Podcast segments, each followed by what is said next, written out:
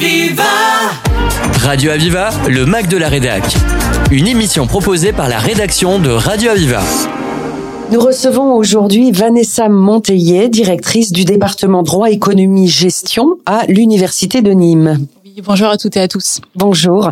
Euh, Vous êtes accompagnée de deux de vos étudiantes, Laura Kramaric. Bonjour. Bonjour. Et Lucie Touzeau. Bonjour. Vous êtes toutes les deux en Master 1. Et on vous retrouvera dans quelques instants parce que là, on va déjà expliquer pourquoi vous êtes là toutes les trois. Avec la préfecture du Gard et la Croix-Rouge, l'Université de Nîmes vient de créer une clinique juridique afin d'accompagner les victimes de violences intrafamiliales.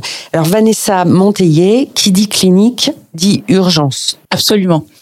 Urgence, effectivement, puisque euh, le dispositif euh, de clinique juridique d'accompagnement de victimes de violences intrafamiliales vise à apporter euh, des éléments de réponse juridique à des personnes en situation d'urgence, donc des victimes de violences, qui appellent le 115 et ces personnes ont besoin donc d'un accompagnement juridique. Des personnes qui, dans le cadre de leur foyer, subissent des violences et se retrouvent véritablement en danger hein, pour leur pour leur vie même et euh, appellent donc le 115. Elles sont mises à l'abri par la Croix-Rouge et euh, les étudiants ont vocation donc à, ter- à intervenir à ce moment-là. Ce dispositif, euh, il est unique en France?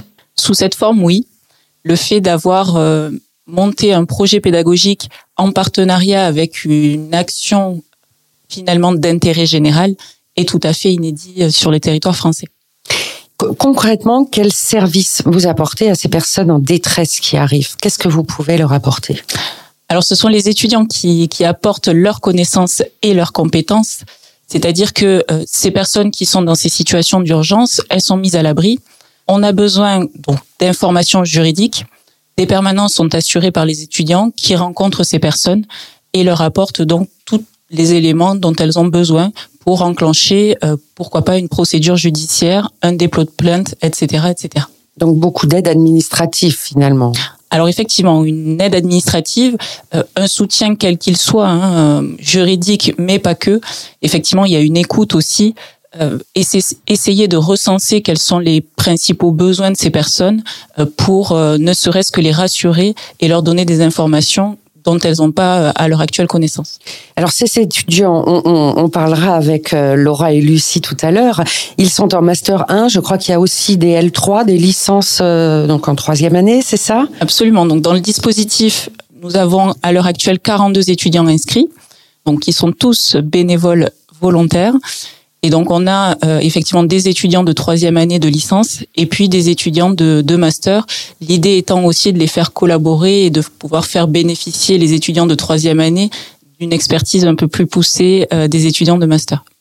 Ils sont jeunes quand même. Ils ont 21, 20, 20 ans, 21. Euh, euh, Rassurez-nous, vous êtes là derrière, vous les enseignants? Alors oui, nous ne les avons pas lâchés dans la nature, puisque nous avons bel et bien conscience que nous les exposons euh, au vu de la thématique qui est particulièrement lourde à assumer. Et donc effectivement, euh, les étudiants sont jamais tout seuls, ils travaillent en groupe sous la supervision d'un enseignant euh, de l'université de Nîmes parmi euh, l'équipe du, département droit économie gestion. Ça m'amène à cette question euh, sur, sur le plan social, bien évidemment, c'est une aide précieuse, hein, mais il y a également tout un volet euh, pédagogique, parce que pour ces jeunes étudiants, ils sont confrontés à la réalité. Là, on n'est plus du tout, du tout dans la théorie. Absolument. Donc c'était tout l'intérêt euh, du point de vue de l'œil de l'universitaire que je suis que euh, de pouvoir monter ce dispositif-là d'utilité sociale prégnante. Mais vous avez absolument raison, d'un point de vue pédagogique, les étudiants, en tout cas les études universitaires en particulier en droit, manquent de pratique, en particulier au niveau licence. Euh, D'où l'idée finalement de les confronter à la pratique, qu'ils puissent mobiliser leurs connaissances, celles qu'ils acquièrent sur les bancs de l'université, mais au-delà, pour des thématiques qui sont parfois inédites, puisque parfois ils n'ont même pas euh, envisagé dans leurs études des questionnements qui se posent. Ils doivent faire des recherches, ils doivent synthétiser, ils doivent faire aussi œuvre de pédagogie lorsqu'ils doivent euh, expliquer à ces personnes ce qu'il en est d'un point de vue juridique. Donc un exercice, nous, l'on appelle de vulgarisation juridique, rendre accessible finalement l'information juridique. Et puis ensuite, tout ce qui relève davantage d'un savoir-faire, donc des compétences euh, particulières, et puis aussi de savoir-être c'est-à-dire des un positionnement que l'on attend hein, d'un professionnel quel qu'il soit, d'écoute, mais aussi de discrétion, euh, d'avoir une distance par rapport aux thématiques qui sont particulièrement lourdes, donc garder une réserve, etc., etc. D'un point de vue pédagogique, une plus-value, euh, à mon sens, véritablement importante de ce dispositif-là, qu'ils pourront valoriser euh, dans le cadre de leur poursuite d'études. Alors pour les troisième années de licence, étant donné la concurrence qu'il y a aujourd'hui en master, pouvoir valoriser ces compétences euh, euh, universitaires sont importantes, euh, mais au-delà sur le marché du travail. Clairement, ça vaut ça vaut un stage de ça vaut un stage de trois mois voire de six mois parce qu'un stage on observe souvent. Là là là ils sont dedans vraiment. Absolument. Donc là c'est sans filet de sécurité, exposé d'emblée. Euh, peu de temps pour se préparer aussi. Donc euh, l'apprentissage se fait ici en un temps record et, et pour les avoir vus à l'œuvre sur sur les premières permanences, euh, très clairement leur positionnement est exemplaire et, et on voit tout l'intérêt du dispositif d'un point de vue pédagogique. Vous venez de lancer ce projet, hein, c'est à la rentrée là, hein, donc la rentrée de, de, de septembre. Est-ce que vous avez récupéré des étudiants dans un état quand même inquiétant, on va dire, des, jeunes qui se sont rendus compte qu'ils n'étaient peut-être pas faits pour ça? C'est arrivé Alors non, ah. pas, pour l'instant, en sachant que pour l'instant on a on a cinq permanences de recul. Donc le dispositif, le temps qu'il se mette en place, première permanence, euh, la première permanence a eu lieu euh, fin octobre, donc cinq permanences, qui fait à peu près une dizaine de personnes euh, accueillies. Et là, on est plus à l'heure actuelle sur le fait que les étudiants se demandent si c'est leur groupe qui va être choisi à la permanence d'après vu l'expérience euh, des, des précédents. Donc on est plus sur l'arbitrage de savoir qui va au prochain rendez-vous plutôt que euh, une, euh, enfin voilà, une, des craintes particulières pour pour l'accueil de ces personnes. Ils ont hâte. Eh ben nous aussi on a hâte d'entendre le témoignage de Laura et Lucie, mais on va tout de suite faire une pause musicale. Aviva